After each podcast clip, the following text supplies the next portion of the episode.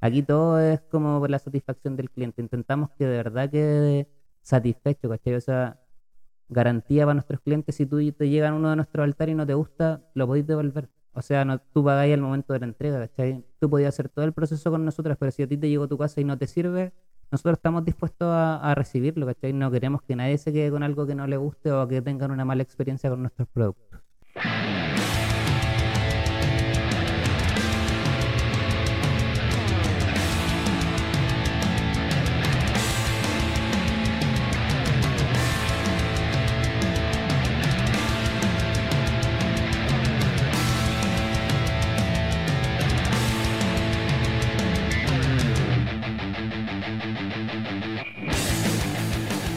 Hola a todos, bienvenidos. Esto es Emprendedores Z.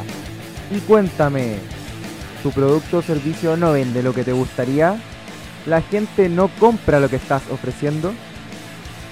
Bueno, hoy tenemos un invitado que aplicó la filosofía de fallar rápido, fallar barato, para ajustar sus productos a lo que sus clientes realmente querían y hoy en día genera fuentes de trabajo y escala un negocio familiar.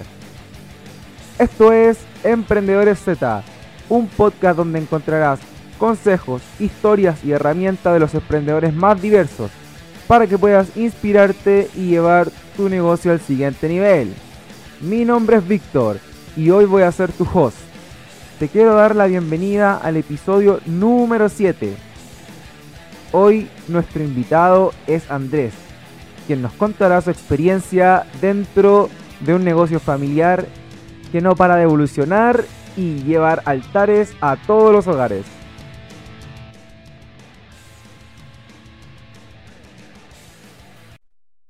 Hola Andrés, ¿cómo estás? Bien, ¿tú cómo estás, Víctor? Bien, bien, acá estamos. Cuéntame un poco, o en verdad cuéntale a la gente, ¿quién es Andrés? ¿A qué se dedica? Eh, bueno, soy Andrés Hernández, soy emprendedor.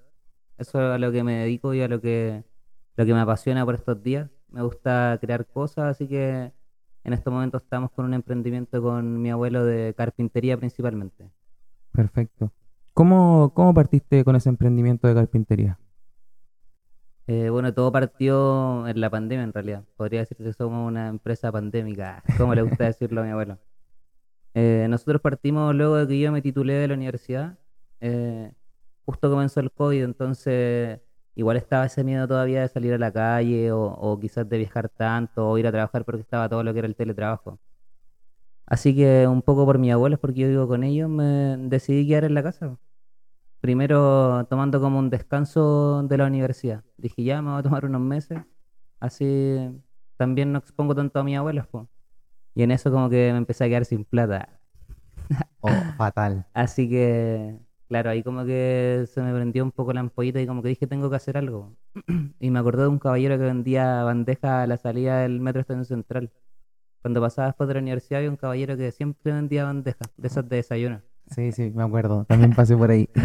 claro, entonces me empecé a fijar en una cosa que igual era, me llamaba la atención, que cuando nosotros salíamos temprano de la universidad, el caballero tenía hartas, pues, pero si yo pasaba después de la noche o tenía clases más tarde, le quedaban siempre pocas. Así que yo dije, ¿sabes qué? Eso se deben vender. Y ahí como en ese periodo de que no estaba haciendo nada y como que me faltaba plata, como que dije, voy a hacer unas bandejas. Y le dije a mi abuelo, así como, oye, ¿no tiene unos recortes de madera? Porque mi abuelo tiene un taller en la casa. ¿Tu abuelo siempre se dedicó a la carpintería? Claro, 50 años en carpintería mi abuelo. Trabajó haciendo maquetería de la hidráulica de Chile. Así que igual es bien experto en el tema. Buenísimo. Y como que al principio no me creyó tanto, como que me dijo, ya sí, te ayudo, como que vende tu bandeja. Y ocurrió algo curioso porque la hicimos, la publicamos en Facebook y querían, no sé, a la semana querían 15 bandejas. y fue como que dijimos, a ver qué pasa, pues. la, la, primera semana mi abuelo como que no se interesó en realidad cómo estaban sus proyectos, estaba haciendo otras cosas también de madera. Y como así que la hice sola nomás, pues. así como igual no perfecto, pero, pero eran funcionales. Y sacamos el primer pedido. Había que, había que cumplir con lo que te pidieron. Claro, estaba hecho pero no perfecto. así que después de eso como que mi abuelo empezó a creer. Como la siguiente semana volvió a pasar lo mismo y por ejemplo después decidimos ir mejorando el producto. Le pusimos pata a la bandeja para poder tomar desayuno en la cama. Qué Y ahí, y ahí rápidamente nos transformamos en band de hater y, y teníamos muchos pedidos. Como que de la noche a la mañana teníamos un precio muy barato que y era porque el precio había salido de un invento nomás, pues de hacer un algo de plata rápida, pero como que se hizo rentable tanto para nosotros como para la gente, porque en realidad era un producto que sí tenía un valor súper elevado en el, en el mercado, entonces harta gente nos compraba. Así comenzamos nuestro camino como band de hater, hasta el desayuno, baby. Y, y du- bueno, me contaste que el, el inicio eh, fue bueno, que ha sido todo como prolijo, todo fluyó, pero ¿qué problemas tuviste cuando partiste con esto? Porque supongo que no todo es color de rosa. Claro, o sea, yo creo que y la mayoría son problemas. O sea, partimos con que nos faltaban máquinas. O sea, si bien podíamos hacer una bandeja o 10 bandejas, después si te piden, no sé, 50 o 60, igual tenés que cambiar los procesos, cambiar las máquinas, renovar las máquinas que tenéis porque quizás no te sirven. Pues, la primera limitación fue esa, netamente de, maquinaria. pues, O sea, no estábamos aptos para tener un emprendimiento todavía. Así que ahí tuvimos que invertir, pues gracias a, a los retiros del 10%. ah. De verdad, ahí como que logramos comprar las primeras máquinas y ese fue nuestro primer obstáculo. También eh, uno de los grandes obstáculos fue cómo metí una empresa de, de carpintería en una casa donde vive tu familia. po. O sea, también tuvimos como que culturizar o, o dar a entender que, que sí iba a ser rentable, que sí nos iba a ayudar a, a estar todos mejor, pues, y iba a tener que bancarse quizá un poco el sonido o, o que estuvieran ahí martillando. Pero como que esos fueron los dos grandes problemas, como la plata principalmente de comenzar un emprendimiento un poco más grande o un poco más formal, y también lo social, pues, o sea, cómo, cómo le decía a tu familia ahora, oye, vamos a empezar a trabajar aquí todos los días 24/7, así que prepárense. ah. ¿Y- y ¿Tu familia en ese sentido te creía, te apoyaba o se resistía al cambio? Al principio igual no le gustaba mucho la idea y por la razón de que yo recién había salido de la universidad. O sea, como que mi familia en sí como que me decía, oye, pero trabaja de ingeniero, pues si en realidad estudiaste tanto tiempo y ahora te voy a poner a hacer esto, no, como que no da, pues. Y como que le tenían un poco de miedo porque también decían que no iba a resultar, pues. O sea, en mi familia igual mi abuelo principalmente tiene una historia como de fracasos de otra, de otros emprendimientos que él quiso hacer en su vida, pues. O sea, él al menos me cuenta cuatro y siempre me lo ha contado, entonces en mi casa como que había una tendencia a que sí le gustaba como emprender o tener proyectos, pero que no habían llegado a buen puerto. Así que estaban con un poco de miedo, pero ahí mi mamá fue como clave para, para darle y yo tuve una conversación con ella y le dije, pues, o sea, vieja, yo, yo sé que esto puede funcionar, pero no es ahora. O sea, esto tenemos que cultivarlo y, y va a tener las ganancias después y yo no te puedo decir va a ser en dos años ni en cinco años porque quizás va a ser en 50 años. aunque suene, aunque suene exagerada, pero ella sí me dio la confianza y me dijo como, "Pucha, en realidad lo que te haga feliz, pues si vas a estar feliz haciendo esto, es lo que tenés que hacer. Así que ahí después ya no importó nada y le digo no. Qué, qué importante el apoyo de la familia, en este caso de tu mamá. Mm, Es clave porque si bien tú pudiste haber, haberte revelado y haberlo hecho solo, no es lo mismo que hacerlo con el apoyo atrás de tu familia, pues, con gente que cree en ti. Y es súper importante el círculo con el que te rodeas. En, en un capítulo pasado hablaba con Diego y también mencionaba lo mismo que tú, la importancia de tener un apoyo, eh, de- ya sea de tu familia, de tus amigos, para poder sacar adelante un proyecto. Eso es, clave. Ahora, ¿cómo ha evolucionado Band de Hater? ¿En qué está ahora ese proyecto? Bueno, actualmente Bandejator está un poco en stop. Eh, el proyecto en sí de la bandeja, o sea, hemos ido mutando, como te comentaba anteriormente, inte- intentamos eh, dar valor a la gente y también buscar ganancias, como yo creo que todo emprendimiento. Entonces nos hemos dado cuenta que hay mejores productos que dan más valor y también generan mayor rentabilidad para nosotros. Entonces ahora no- nos vemos enfocados como más en un nicho que son los altares, altares geométricos de madera, los cuales son utilizados pa- para feng shui o ponen suculentas eh, o nítidamente para hermosar lo- los espacios. Está bueno eso. Yo lo he visto ahí en Instagram, desde que te sigo, y, y sí, eh, son, son bonitos, se ven estéticamente bien, encajan con el entorno. Hay algunos que son en forma de pirámide, de estrella. Hay harta variedad. Sí. Y, y este proceso de cambiar de las bandejas a empezar a hacer altares, eh, ¿cómo fue? Dijiste, hoy estoy cambiando, esto va a funcionar. quizás lo otro no funcionó. ¿Por O qué sea, cambiaste? ¿Por, en por el- realidad- por el en tema de la rentabilidad? Eh, no, no por el tema de la rentabilidad, yo- de la rentabilidad, sino que en realidad es una añadidura solamente el tema del precio, el tema de las ganancias. Pero, por ejemplo, nosotros tenemos o hemos intentado cultivar una, un mindset en nuestra empresa de ir creando nuevas cosas, no quedarnos en enamorarnos de los productos, porque, por ejemplo, eso fue lo que sufrimos la primera vez.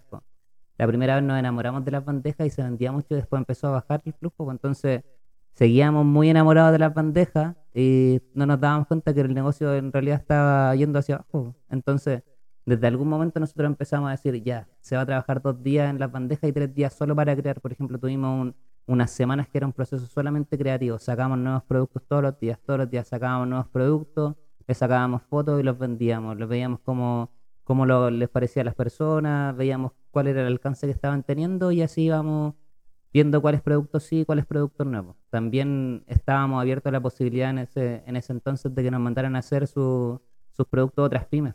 Entonces, así es como nació lo de los altares. En algún momento una persona nos dijo, oye, ustedes pueden hacer eh, altares, necesito esto. Y nosotros dijimos, sí, mira, eh, mándanos los diseños y nosotros lo hacemos. Así que la primera vez se lo vendimos a una señora. Y después la señora no nos compró más y nos dimos cuenta nosotros que publicamos las fotos y también tenía alcance. po. Entonces hicimos pocos modelos. Y ahí de nuevo vino otro boom. Como que a la gente le gustaron harto y empezaron a hablarnos harto y, y así es como fuimos creciendo. Como que encontrando nuevos productos, siempre dándole tiempo a la creatividad. Dejando un poco de lado tanto producir, producir, producir y, y más que buscar nuevos productos, buscar nuevas formas de venta, como que en eso nos centramos hasta el día de hoy. pues, O sea, por ejemplo, ahora si bien estamos con los altares, seguimos creando nuevas cosas, seguimos buscando nuevos productos porque sabemos que todos los productos al final tienen un ciclo de vida y no, y no siempre vamos a estar vendiendo altares. Y no porque no quisiéramos, sino porque no van a comprar, ah, pero sigan comprando. Ese es el mensaje, sigan comprando. Pero Claro. es, es cierto lo que menciona, o sea, de repente uno se ata a lo que ama. Y al final te está haciendo daño, pues en este caso las eh, las bandejas te estaban tirando abajo el negocio. Claro, Y uno tra- eh, en este sentido tiene que ser más objetivo que, que, pen- que pensar, o sea, pensar con el corazón, no se puede, que actuar desde la emoción. Porque claro, pues si tú hubieses seguido con las bandejas, probablemente no estaría acá o no estarías contándome esta historia y los altares de colmena no, no existirían. claro.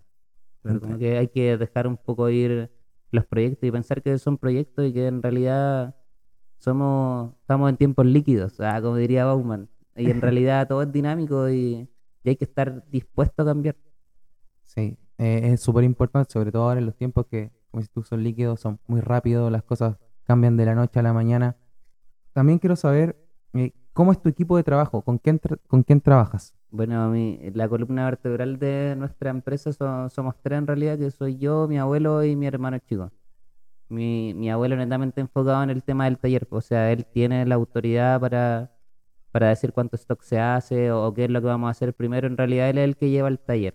Vale. Y yo que veo la- los temas más administrativos y la venta, pues, también un poco el- cómo relacionarnos con nuestros clientes o nuestros canales de venta, veo las redes sociales.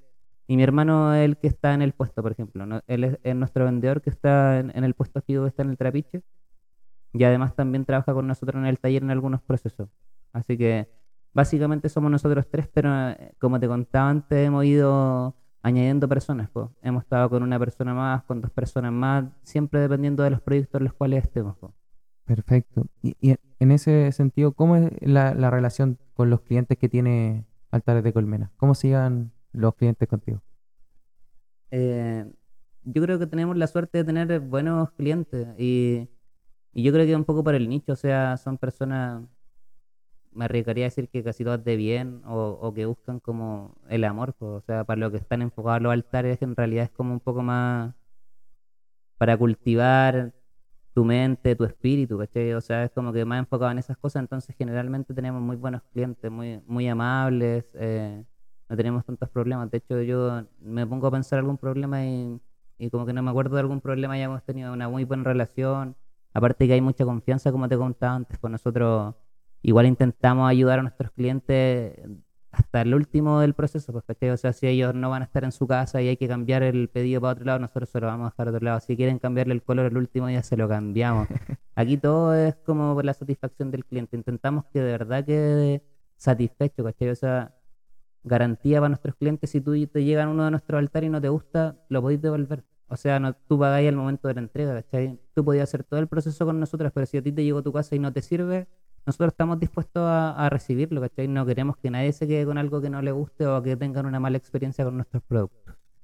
Siempre, siempre pasa eso, como, la gente se queda con mala experiencia de los productos porque de repente la empresa no está dispuesta a asumir el costo de, cambiar un, un producto o de porque al cliente no le gustó y se ponen a discutir, no, pero es que tú compraste esto, tú compraste lo otro al final te está dando una solución íntegra que va a dejar al cliente feliz, que va a hacer que te recomiende, que va a hacer que te contacte con otra persona y eso al final forma un círculo donde todos ganan, están todos contentos. tú vendes más, sigues manteniendo la confianza de tus clientes y tus clientes son felices con lo que tienen. Entonces eso es súper importante que actúen de esa forma. Me parece súper bien. El, el, puesto que tienes ahí en el trapiche, bueno, para la gente que no conoce el trapiche, es un, es un parque en Peñaflor, ubicado en la región metropolitana, porque nos escuchan de todos lados, eh, donde ahora se, se remodeló y, eh, hay puestos de emprendedores. Y ahí está estas altares de Colmen. ¿Cómo, le, ¿Cómo les va con eso? Igual es un sector que no está muy bien publicitado. Como que nosotros nos enfocamos como empresa en realidad los booms que son de, del año. Por ejemplo, 18 de septiembre, Navidad es una fecha donde sí se vende harto y es un canal que sí podemos explotar, pero en esas fechas, porque en realidad la otra, ya sea por el, por el COVID, igual que no había tanta permisión para hacer eventos, no se abría tanto, entonces no iba tanta gente como para hacerlo un canal tan rentable, siempre fue como nuestro segundo canal de venta. Vale. Al final, eh, claro, ahí está el aire libre y la gente no, como dices tú, no está bien publicitado, de hecho es como va la gente solo a, ciertos eventos que se hacen. Por ejemplo, ayer se hizo el cascanueces, entonces va la gente, y antes ayer también se hizo, pero si no, claro, no. y aparte está a manos de lo que es el centro de Peñaflor. Claro, ese, ese es uno de los impedimentos que, por ejemplo, tienen nuestros clientes del pueblito que no, no tienen cómo llegar. O sea, yo sí que nosotros que estamos, por ejemplo, en la plaza de Peñaflor y queremos ir a ese lado, igual hay poca locomoción que vaya para allá o que se meta al trapiche yo creo que está muy alejado como del centro comercial. No hay tanta gente que se quiera dar el tiempo de ir hasta ese espacio. Como que es un poco difícil. Por eso, como tú dices, van más a los eventos. Sí, exactamente. Aparte de un lugar bonito, ahora está súper bonito, se han hecho eh, fiestas patrias ahí, entonces también los festivales de Peñaflor, y claro, se relaciona más con eso. Pero sí se le debería dar, yo creo también, más visibilidad eh, o un mayor acceso, porque como dices tú, queda tras manos. Mm. También te quería preguntar cómo, cómo es un día normal para ti como emprendedor, desde que te levantas hasta que te acuestas. Eh, mira, en realidad yo me pongo a pensarlo, esta pregunta me la han hecho antes o yo mismo me la he hecho y por ejemplo en mi cabeza yo me levanto a las 10 todos los días. Pero yo creo que desde hace algún tiempo dejó de ser así, o sea, yo tengo el emprendimiento porque antes yo yo lo veía como enfocado en un trabajo normal y decía, pucha, aquí empiezan a trabajar a las 8 o a las 7. No, yo cuando tenga mi emprendimiento voy a trabajar de las 10, porque en realidad esa es nuestra filosofía, trabajar poco, trabajar con calidad y, ser sustentable. Yo creo que no hay que trabajar o matarse trabajando, yo creo que hay que trabajar inteligente. Y, eso es como lo que nosotros hacemos. Así, bueno, así empiezo el día pensando que son las 10, pero en realidad siempre son como las 8, ¿ah? porque siempre hay muchas cosas que hacer. Pues, o sea, yo creo que el día de un emprendedor tenés que dividirte en cinco. Entonces partí viendo los pedidos, intentando contestarle a la gente. Después ya de que hago un poco de eso en la mañana tomando desayuno, me voy al taller como a planificar el día igual con mi abuelo. Pues, o sea, los días lunes igual intentamos planificar la semana, ver los pedidos que tenemos, qué es lo que vamos a hacer primero, qué es lo que nos brinda más valor en el momento y qué es lo que necesitan la gente. Luego eh, vamos a trabajar el taller, eh, estamos ahí con el Tata, siempre nos dividimos el trabajo, trabajamos los dos igual a la par. O sea, llegó un punto en el cual el Tata ya me enseñó, yo creo, todo lo necesario, y no todo lo que él sabe, pero sí lo necesario como para que seamos independientes en realidad. Entonces nos dividimos más las piezas de trabajo. Ah, tú haces estos altares, tú haces esto, entonces, o quizás yo voy a cortar, tú armás y después hacemos este proceso. Eso es como lo principal antes de empezar un día y luego ya nos ponemos full. Después vamos donde almorzar donde mi abuelita, ah, que nos prepara la mejor comida también es de la empresa. Mi abuela en algún momento trabajaba con nosotros más full, cuando trabajaba más gente, en realidad era la encargada del casino. así nos hacía comida todo. Qué rico. Así que después trabajamos igual poquito, pues trabajamos, nos tomamos la colación, descansamos y trabajamos en la tarde otro rato y, y después ya descansar. Pues. Y ahí en la tarde intentar crear contenido o subir las fotos que, que hayamos sacado en el día, seguir contestando mensajes, seguir agendando pedidos y así hasta, hasta que llega la noche. Y te volví a acostar para levantarte a emprender otro día. 24-7 el emprendedor. Esa es una de las cosas que más se ha repetido dentro a lo, a lo largo de, de todos los, los invitados que he tenido que me dicen lo mismo. Eh, tú no paras. Es como de lunes a domingo, 24-7, no hay chance. Pero algo que me gustaría destacar de, de lo que me estás comentando es que hay harta organización. ¿Por qué existe esa organización? ¿Es por tu formación como ingeniero o siempre has sido así como persona? Eh, yo creo que es un poco relacionada a ambas y también es como por la experiencia. O sea, nosotros al principio no trabajábamos como ahora. O sea, esto fue netamente de la experiencia vivida. O sea, lo que me enseñaron en la U nunca me dijeron, oye, te vas a equivocar y vaya a perder plata, o no hagáis eso, o no lo hagáis de esta manera. Solamente te dicen hay que hacerlo como un lineamiento, pero la experiencia está ahí haciéndolo. po. Yo creo que nosotros empezamos a planificar en un evento clave. Ah, te lo voy a contar. Dale. Que fue que nosotros- Primicia. Claro, que, y de hecho que esto fue, yo creo que la piedra angular de lo que, de que nos hizo entender cómo trabajar a nosotros en el emprendimiento. Nosotros siempre pensábamos, había un producto que nosotros hacíamos que era un caballito balancín. O sea, Ya. un avión balancín. Lo vimos, lo encontramos en Pinterest, era súper difícil, nadie lo tenía. Lo hicimos en 10 colores. Wow. Para la Navidad pasada, ¿sabéis lo que pasó? Se vendió uno. ¿Cachai? Entonces ahí había harta plata invertida. Había harto tiempo invertido y, y tiempo importante porque el costo de oportunidad de ocupar tu tiempo de la Navidad haciendo un producto que no se va a vender a hacer uno que sí se va a vender es mucho lo que pierdes, ¿cachai? Entonces ese fue nuestro gran nuestro gran aprendizaje, ¿cachai? Que nos equivocamos a ver y, y como que después reflexionamos de, nuestro error, pues dijimos en realidad no podemos hacer de partida lo que a nosotros nos gusta. Tenemos que hacer lo que al cliente le guste, algo que sí me habían dicho en la universidad. O sea, haz lo que realmente él quiera comprar, no lo que tú quieras venderle, ¿cachai? O lo que tú penséis que está bien. Entonces, desde que tuvimos ese acontecimiento, fuimos más cautos y empezamos a planificar mejor y empezamos a utilizar los alineamientos de Lean Startup, que al final lo que te dicen es falla rápido, falla barato. Eso es, ¿cachai? No se trata de hacer un prototipo para llegar a la luna, sino que se trata de hacer un prototipo de mierda. En realidad eso es, así es como lo llaman algunas personas que he visto oradores, el prototipo de mierda. En realidad toma los cartones que tengáis y, haz un prototipo y míralo y vais a encontrar 10 defectos.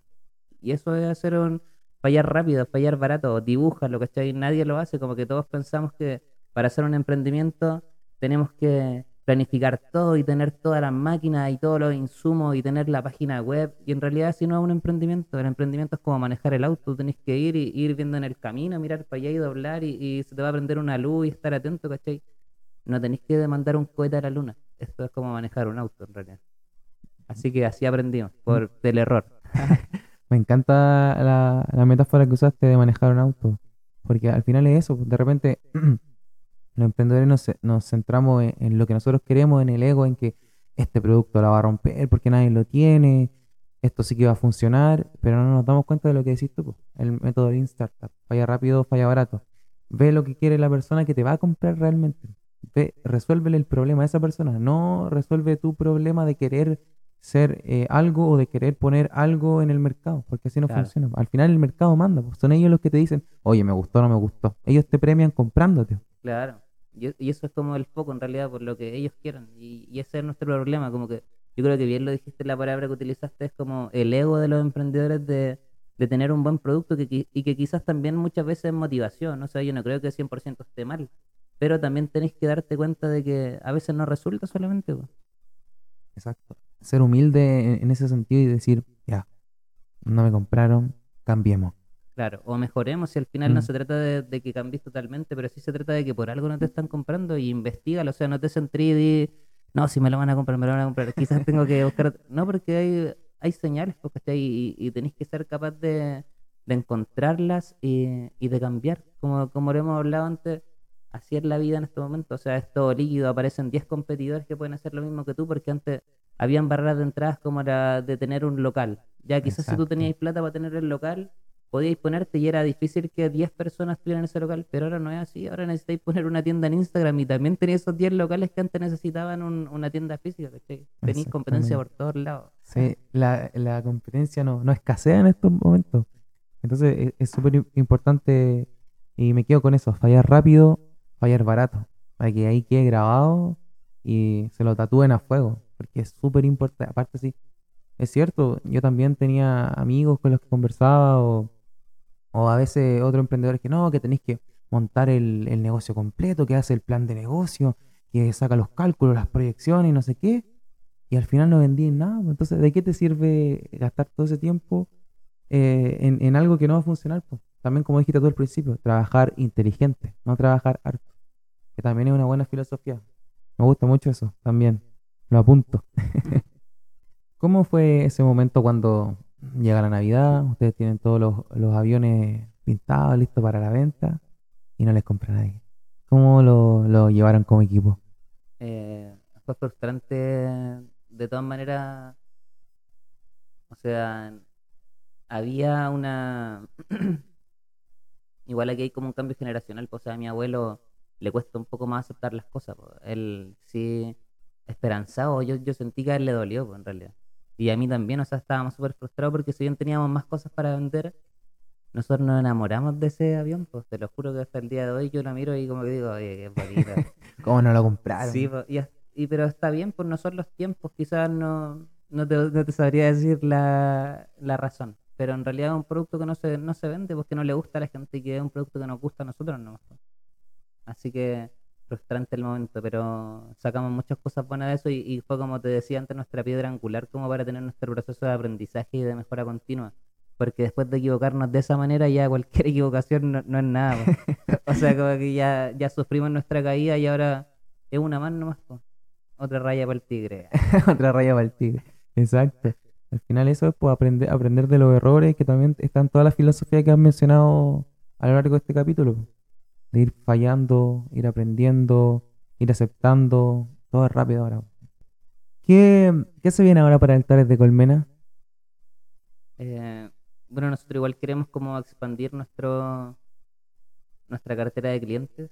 O sea, queremos darle más énfasis a lo que es las redes sociales, a entregar mejor contenido y a mostrar lo que nosotros somos como Altares Colmena. Yo creo que es un punto que, que no hemos tomado mucho, ¿cachai? Pero, por ejemplo, hay muy buena vibra en nuestro taller. eh, es un súper bonito proyecto porque se va traspasando la enseñanza de generaciones. Tenemos una buena relación con mi hermano, con mi abuelo, entonces me gustaría que, que la gente también nos conociera de esa manera. Que, quién está detrás de Altares Colmena, porque es súper bonito, ¿cachai? Lo que nosotros hacemos o, la visión que nosotros tenemos como empresa. Siempre el motivo de ser de nosotros ha sido, a mi parecer, muy noble, pues, que, que siempre ha sido ayudar a nuestros abuelos. pues. ¿Qué, qué edad tiene tu abuelo? Bueno, mi abuelo tiene 70 años y mi abuela 68. Eh, Entonces, ese es como el, el, la piedra angular en este caso de, de por qué partiste emprendiendo. Claro, o sea, esa fue la primera meta. Y una meta monetaria, pues, o sea, igual yo en un poco en deuda con mis abuelos porque es- estaba viviendo con ellos el último tiempo que estuve en la universidad, pues, en su casa, me atendieron súper bien. Entonces, a raíz de todo lo que ha pasado últimamente, mis abuelos son los dos jubilados, las pensiones no son tan buenas, típico de Chile. Ento- Normal. Entonces, ra- a raíz de eso, como que lo que yo quise hacer siempre fue, yo dije, voy a hacer un emprendimiento que sea sustentable y que le genere un millón de pesos a mi abuelo. Esa fue la meta por la cual yo empecé el proyecto de carpintería. Yo nunca lo vi como un proyecto para mí, o sea, yo decía, yo voy a hacer crecer este emprendimiento y después yo me voy ya.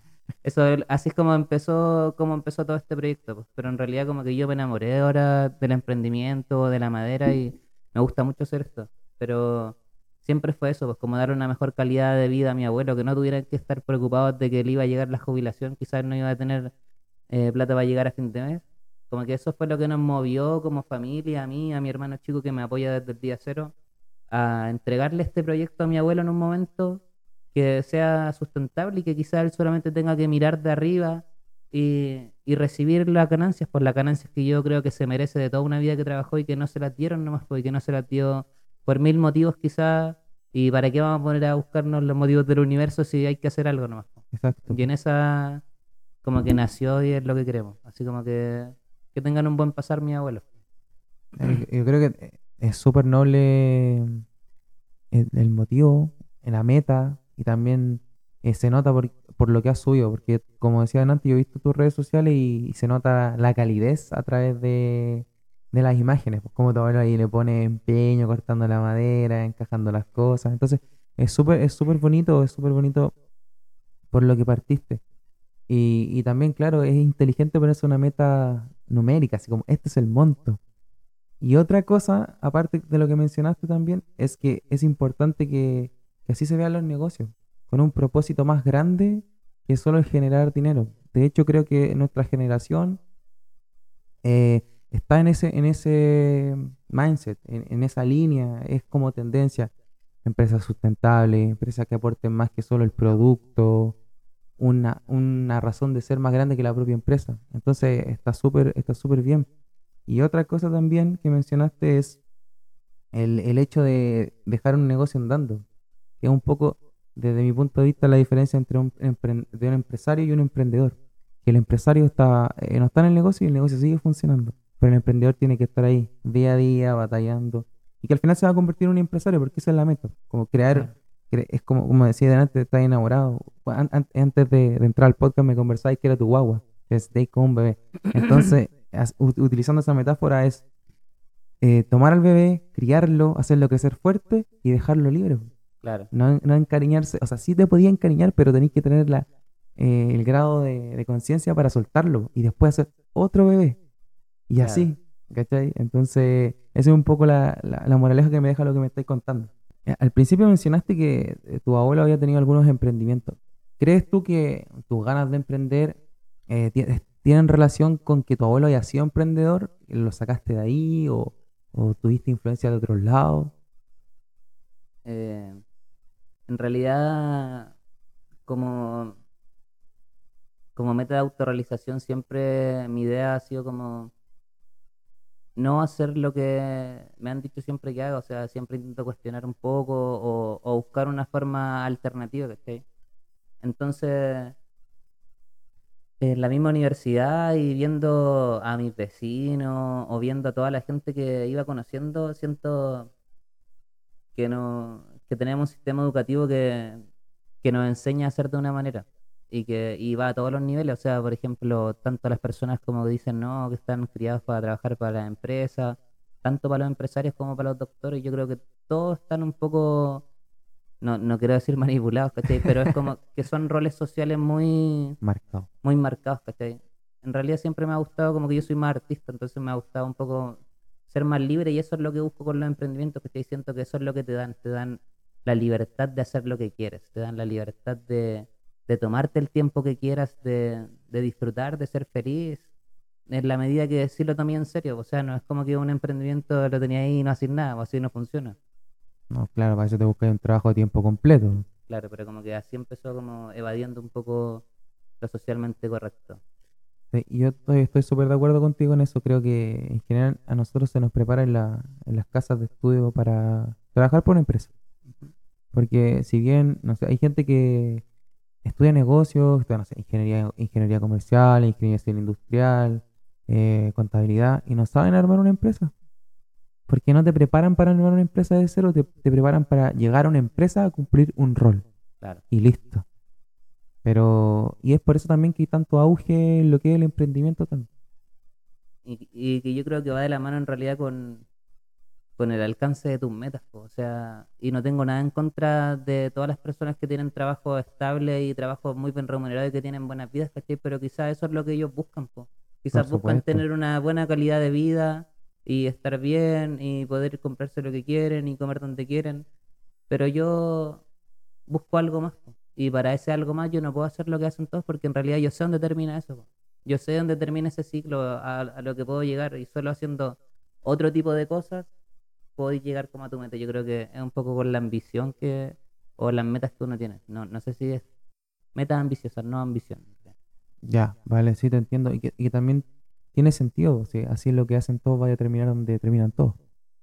Claro. Pero yo en ese, en ese sentido comparto también eh, la libertad que te da emprender.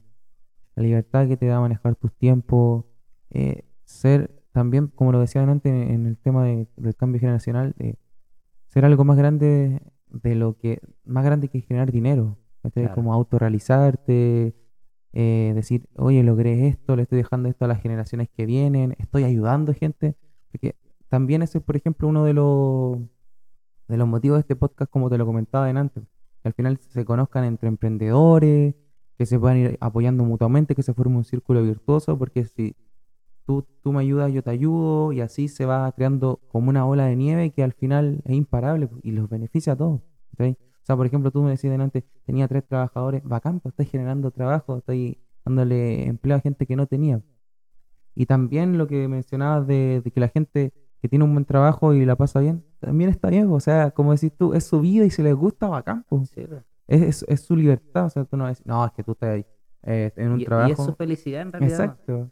Tú eres menos por estar en un trabajo, no, para nada. O sea, son decisiones de vida. Son, Claro. son lo que decís tú también, metas, ¿a dónde aspiro? Para llegar acá no puedo, no puedo estar acá. Tengo que irme por este camino, quizás es más difícil, o quizás es igual de difícil que un trabajo, pero tiene otra- otras consecuencias. Pero en fin, eh, está, está bien que lo comentes de esa forma, me, me gusta mucho. Si, si tuvieras que aconsejar a una persona que está recién emprendiendo, o que ya tiene un emprendimiento, ¿qué consejo le darías desde tu experiencia? Mm. Le diría que, que la actitud es más importante que todo. O sea, la actitud con la que te levantáis y comenzáis el día va a determinar tu día y a veces tu semana y, y que no todas las semanas son buenas, po.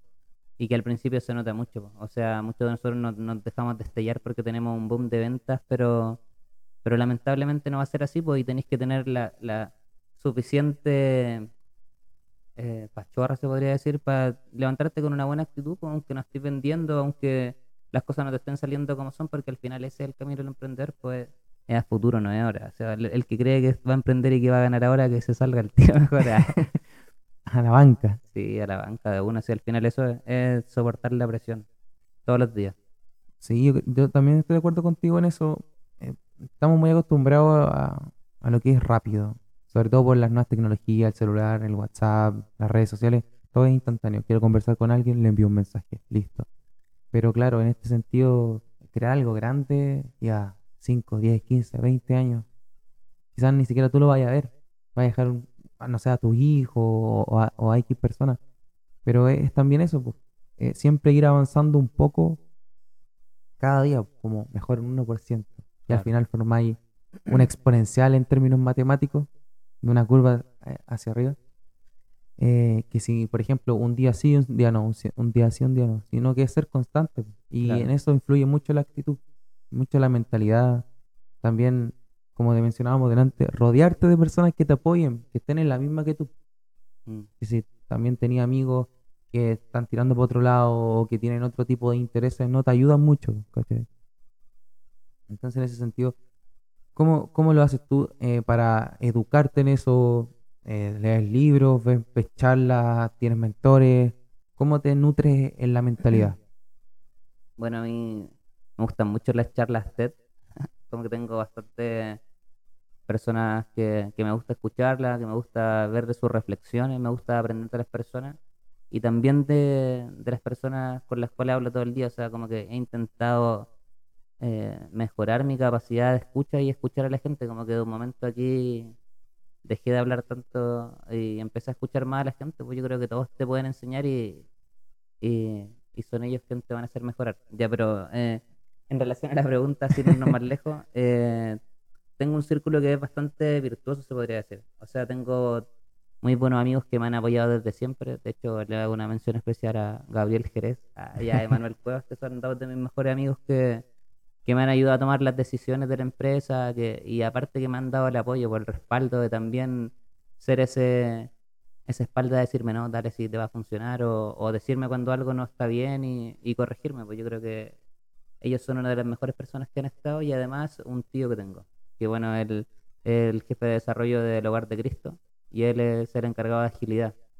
Con él nació mi amor del Lean Startup, de los métodos Lean, como con él hablamos mucho sobre esto, tenemos varias conversaciones, nos enseñamos cosas, que vi esto en este video, siempre estamos nutriéndonos de esa manera. qué importante tener a alguien, yo creo que tú lo ves como mentor igual, y quizás también a ti en, en el sentido que pueda aprender cosas. Pero qué importante eso, conversar con gente de lo que estás haciendo, ir intercambiando ideas porque de otra manera te cerráis en tu postura y es como no, no puedes ver tus propios errores. pues. Sin embargo, cuando tenías una, una perspectiva externa es mucho más, mucho más fácil. Y también que mencionaste las charlas TED, a mí también me gustan mucho. Hay una de Tim Ferriss, que no, no me acuerdo cómo se llama en este momento, pero es muy buena. Eh, no sé si tú quieres recomendar alguna charla o alguna, Sí, algún sí, autor. Mira, voy a, voy voy a recomendar la charla TED que a mí me cambió la vida, en realidad. Y es la de Víctor Cooper. Se llama Actitud. A la actitud. La fórmula del éxito creo que se llama. Pero Víctor Cooper, charla TEDx. En realidad lo que él quiere decir es que, que la actitud multiplica. O sea, podéis tener conocimiento, podéis tener habilidad, pero sin actitud eso no, no va a ningún lado. Wow. Eh, es, es fuerte igual porque la gente cree que es un cliché así como, no, actitud, tenés que tener... Pero es cierto, o sea, si tú eh, enfrentáis la vida con otra perspectiva, con una actitud distinta, te paráis con cualquiera, eh, te levantáis todas las mañanas sabiendo que te puede ir mal, pero siempre con actitud, con altura de mira, con confianza, con optimismo, las cosas cambian realmente. Es que, es que yo creo que, por ejemplo, si tú tenías una buena actitud, tú ya no tenías eh, situaciones buenas y situaciones malas. Tú solamente tenés situaciones a resolver.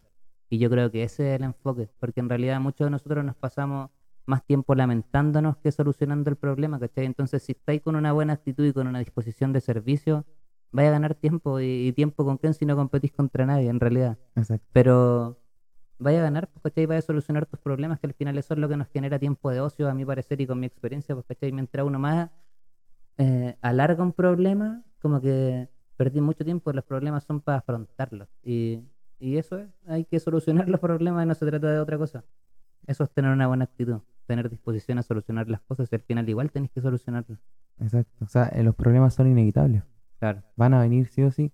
De hecho, hay, hay un libro, a mí me gusta mucho la filosofía estoica que habla un poco de lo que tú mencionas, como lo que podemos y lo que no podemos controlar. Enfócate en lo que puedes controlar. Ya, pero hay una- un autor que se llama Ryan Holiday, que escribió un libro que se llama El, El obstáculo es el camino.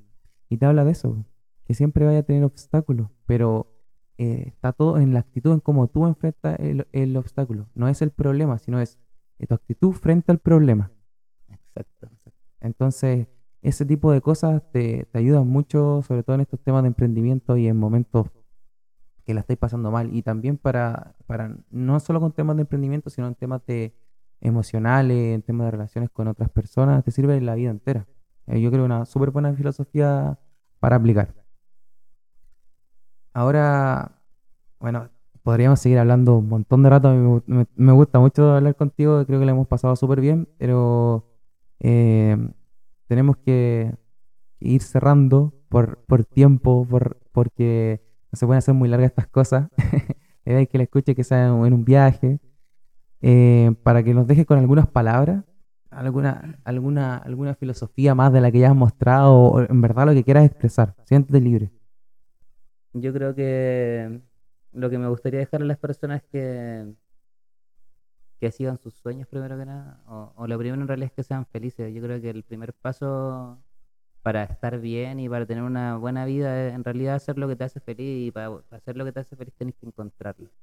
Así que yo insto a todas las personas que encuentren lo que les hace feliz, más que buscar otras cosas banales. ah.